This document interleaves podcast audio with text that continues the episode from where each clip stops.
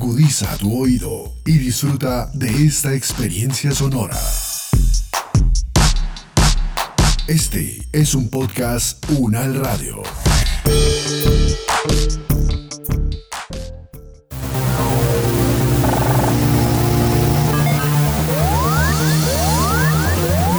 Siete días en el mundo. Les damos la bienvenida a Análisis Unal 7 días en el mundo, una selección de las noticias que nos deja la semana del 15 al 20 de febrero. Los conflictos, las relaciones entre los países, las elecciones presidenciales, regionales y legislativas, la conformación geopolítica del mundo, en un recorrido por los hechos más importantes de los últimos siete días. Siete días en el mundo. El Papa Francisco reconoce a Colombia su valiente política migratoria por los venezolanos. Tras el rezo dominical del Ángelus, el Papa agradeció la decisión del presidente Iván Duque de crear un estatuto de protección temporal para los migrantes venezolanos a pesar de los problemas internos del país. Analizamos con Julio Londoño Paredes, ex canciller y decano de la Facultad de Ciencia Política, Gobierno y Relaciones Internacionales de la Universidad del Rosario, los retos que supone este estatuto. Yo creo que el problema, independientemente de las, las palmaditas en la espalda que le dan a Colombia, los organismos, el Papa, muchos países, etcétera. El problema es la, la migración que se presentó a nuestro país. Yo creo que la actitud que adoptó el gobierno eh, frente a Venezuela de colocarse a la cabeza precisamente de la acción contra Maduro, pues llevó también y motivó a muchos venezolanos a, venir para Colombia, independientemente de que pues es absolutamente racional eh, ver y legalizar su situación.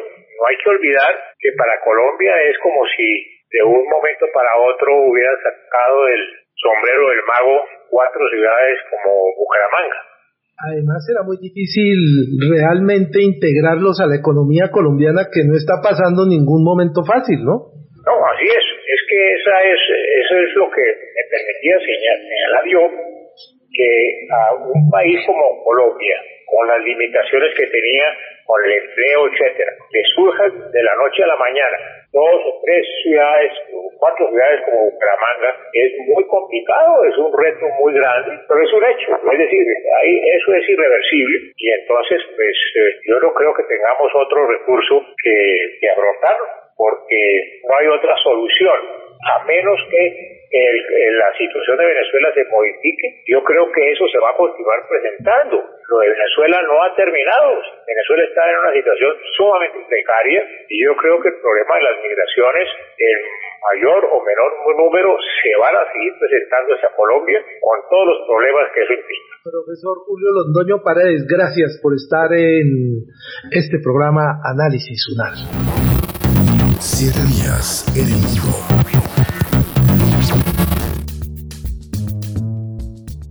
Incertidumbre política puede frenar la reactivación económica de Ecuador. La tarea de reactivarse tras la pandemia se ha complicado para el sector productivo ecuatoriano con la incertidumbre política que vive el país tras las elecciones del 7 de febrero donde aún no se sabe quién pasará a la segunda vuelta con el candidato correísta Andrés Arauz. Patricia Uribe, docente investigadora, PhD y máster en educación, directora de investigación de la Universidad Casa Grande de Ecuador y quien es residente en Guayaquil desde hace más de tres décadas, nos habló de extractivismo, agua y pandemia en la balanza política. Sí, definitivamente hay, ese es el término, un contexto de muchísima incertidumbre. Hay muchísimas decisiones que quedan en un compás de espera hasta que sepamos que, cuál es el resultado, quién es el próximo presidente del país y un compás de espera que tiene muy claramente definido eh, algunas posiciones. Por ejemplo, que si el señor Arauz es el próximo presidente, hay cosas que no van a hacerse, eh, hay inversiones que se están proyectadas, pero que se van o a detener si son de si son con capital nacional o que no se van a dar si son con capital extranjero. Este, hay una hay una decisión en ese sentido hay otras decisiones o por lo menos unas expectativas en el caso de que eh, Jacob entre a la segunda vuelta y tuviera la posibilidad de, entrar a de entrar a la contienda final y ser presidente, por ejemplo, con todo lo que tiene que ver con temas, por ejemplo, con, el, con, asuntos de agua, asuntos de inversión en minería, que él los ve eh, como una de sus prioridades y que definitivamente tendrían que estar sujetos a normativas muy, muy estrictas. Y en el caso de la minería, porque el Ecuador lo tiene como una de las cartas más importantes para el crecimiento económico, pero la posición del, la posición de, del candidato Pérez es que definitivamente todo lo que tenga que ver con el extractivismo eh, va a quedar muy sancionado, muy delegado a un segundo momento. Muchas gracias, doctora Patricia. Bueno, felicidades, que esté bien. Hasta luego. Saber para interpretar. Biojet la alternativa para reducir la huella ecológica que deja la aviación. Ante la dramática reducción de los vuelos y el incremento de personas que prefieren otros medios de transporte por el impacto ambiental de la aviación, las compañías aeronáuticas le apuestan al uso del biojet, un biocombustible sostenible que mezclado con el queroseno convencional puede reducir de forma significativa las emisiones netas de un avión.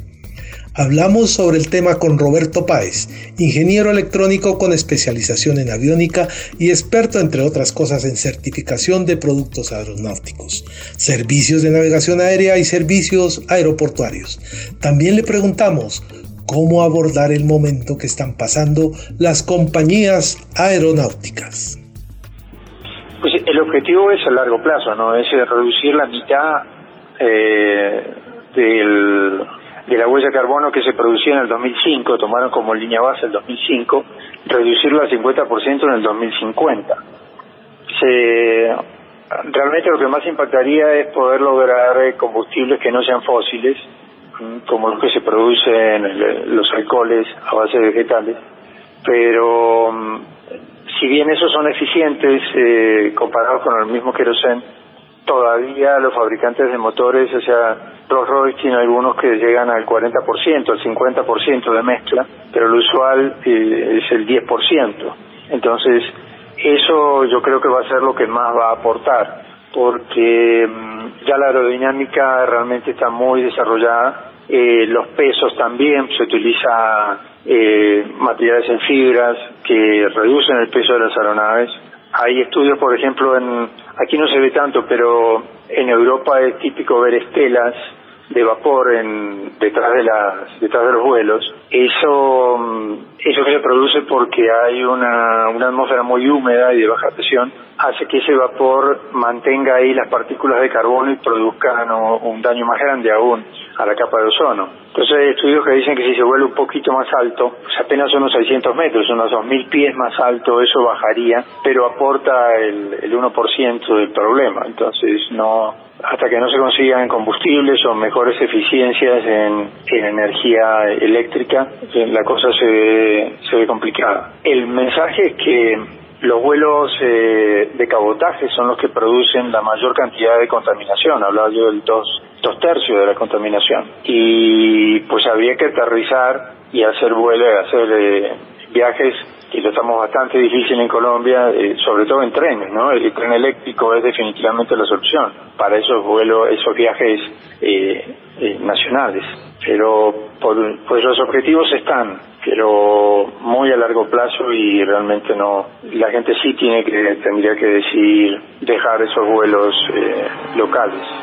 Ingeniero, muchas gracias por estar eh, acompañándonos en UN Radio.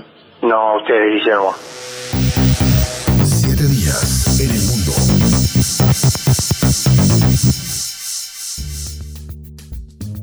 Murió Menem, pero su herencia en la universidad sigue viva. Ante la muerte del expresidente Carlos Menem, La discusión pública gira en torno a las herencias de su gobierno que en la universidad se encarnan en la Ley de Educación Superior aún vigente. Bruno Tondini, abogado y docente de Ciencias Jurídicas de la Universidad Católica de La Plata, Argentina, nos acompañó a hacer un recorrido por la historia de la presidencia de Menem. Exactamente, época de saqueos, eh, o sea, donde la gente se, digamos, asaltaba vandálicamente los supermercados, una situación bastante compleja, sobre todo en los finales de 1989. En esa, en ese contexto es que eh, el presidente, el expresidente Carlos Menem llega al poder en Argentina.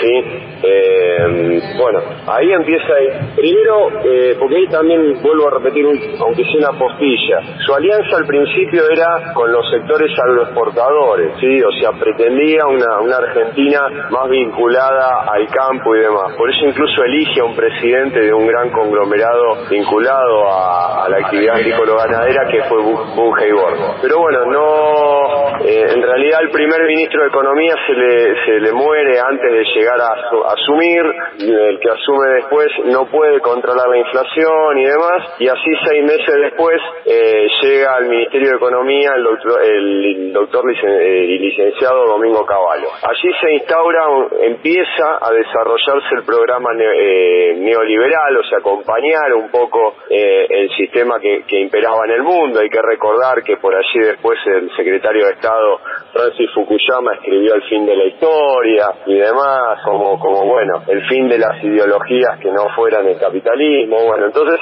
la Argentina ingresó en un mundo mm, totalmente distinto, ¿sí? Eh, digamos, para bien o para mal, como dice una canción aquí en la Argentina. Eh, eso implicó eh, un aumento exponencial de la tasa de desempleo, implicó por el otro lado, un congelamiento de la economía, o sea, durante 10 años prácticamente no hubo inflación en la Argentina, una situación que hoy eh, sería vista por cualquier eh, gobernante con, con, con, ojos maravillosos, sí, pero lamentablemente eso generó también una situación compleja desde el punto de vista económico, sí, o sea, una importante dosis de desempleo, que fue en principio sostenida con, con seguros de desempleo, pero bueno, toda una reforma en el Estado que implicó la privatización de los servicios, porque en la Argentina, en la década del 80, todos los servicios eran del Estado, sí, uno tenía que para, para solicitar una línea telefónica tenía que esperar 10 a 15 años. Sí, bueno, todo eso cambió. Llegaron las grandes multinacionales y eso lo vio el presidente Carlos Menem.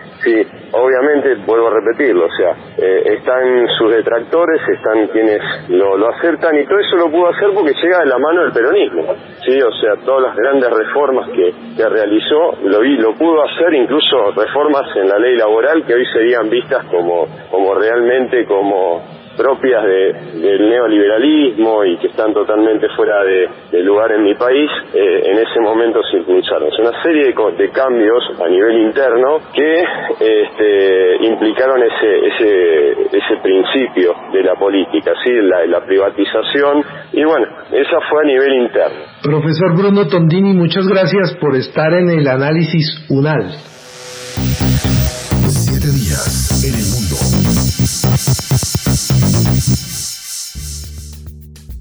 Nueve meses de cárcel a un rapero español por injuriar a la monarquía y enaltecer el terrorismo. Se trata de Pablo Hasél, quien fue arrestado el martes por glorificar el terrorismo e insultar a la monarquía.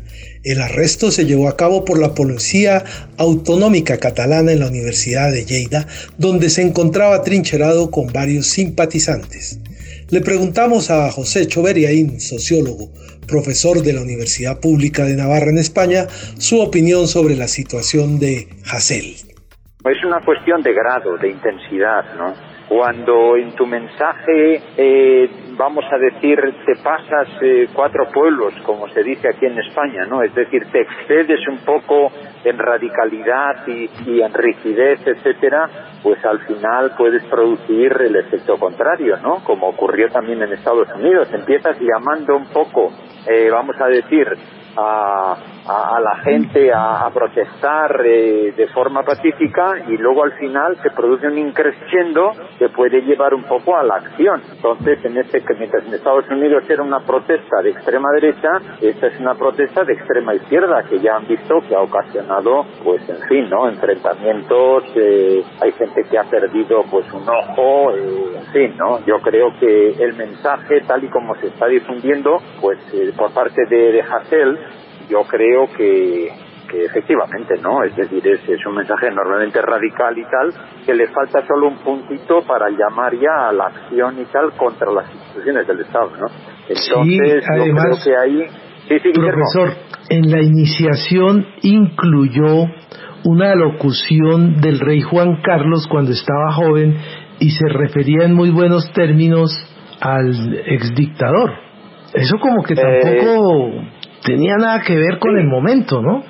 Sí, efectivamente, ¿no? Hay una mezcla, eh, bueno, oportunista de, mensajes eh, cruzados, etcétera, para denunciar un poco, eh, en fin, ¿no? El tipo de situación que quizás estamos viviendo en todos los lugares del mundo, ¿no? El confinamiento, pues, está produciendo a veces radicalidad que, se puede explicar, pero yo creo que, como decías, la cuestión de grado y la cuestión de intensidad es importante dosificarla, porque si no, pues, eh, en fin, ¿no? Eh, la cosa puede acabar como el Rosario de la Aurora, ¿no? Realmente, ¿no? Sí. Entonces, eh, lo curioso es la, el, el impacto que ha tenido un poquito en los grupos de oposición y de gobierno. Si se dan cuenta, Podemos, que es socio del gobierno, se ha posicionado a favor, etcétera, y bueno, pues le están lloviendo muchas críticas y tal, de las cuales está saliendo, pues, eh, no muy bien parado, ¿no? Ya lo habrán visto en los periódicos. Profesor José Choveriaín, muchas gracias por acompañarnos aquí en UN Radio.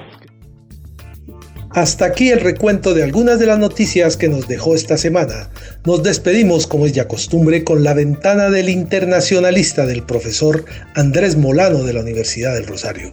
Nos escuchamos el próximo viernes con los acontecimientos más importantes que ocurren cada semana y su análisis.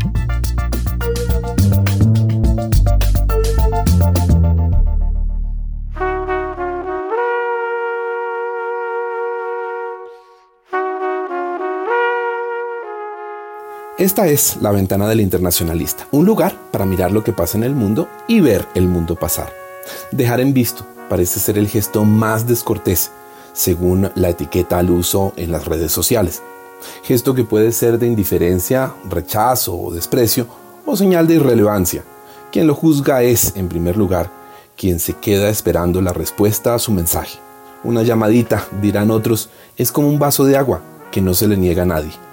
Y en Colombia, mucho ruido ha causado que, transcurrido un mes desde su llegada a la Casa Blanca, el nuevo ocupante de la oficina oval no haya hablado todavía con el inquilino de la Casa de Nariño, que es un ajuste de cuentas, dicen unos, por la injerencia del partido de gobierno en las elecciones estadounidenses a favor del candidato derrotado, que en todo caso es una mala señal, dicen los otros, y que el gobierno colombiano debe prepararse porque en Washington están molestos y van a empezar a apretar algunas tuercas, que la relación bilateral ya no será lo que era, porque con Biden la cosa es a otro precio y que a Colombia le quedará todo cuesta arriba.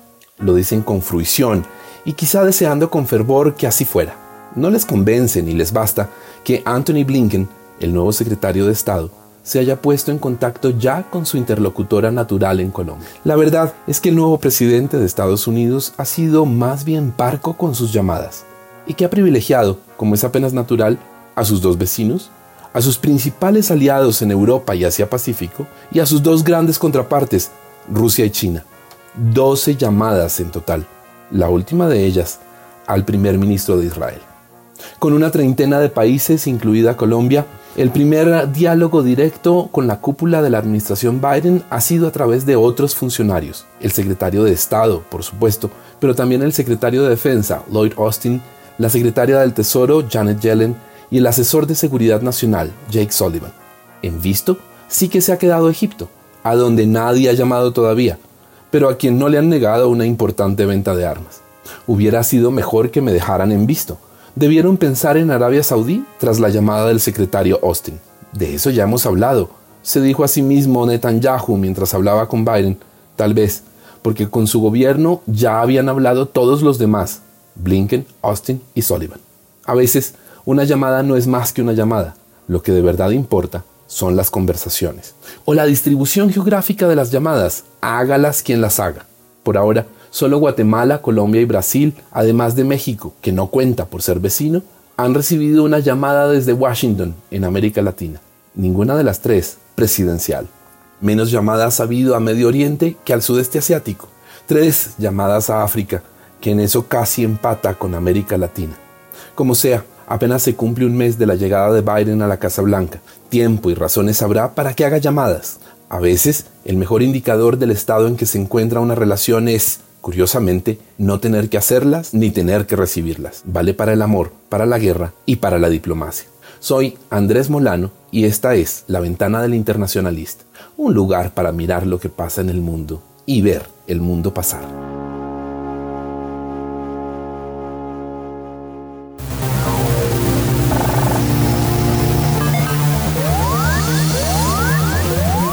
Siete días en el mundo.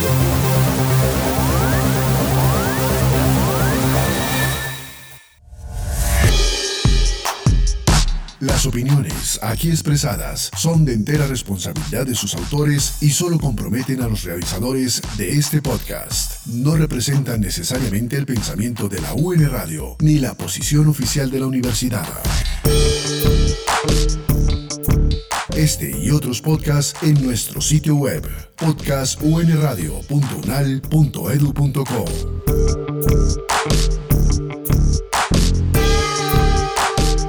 Universidad Nacional de Colombia, proyecto cultural, científico y colectivo de nación.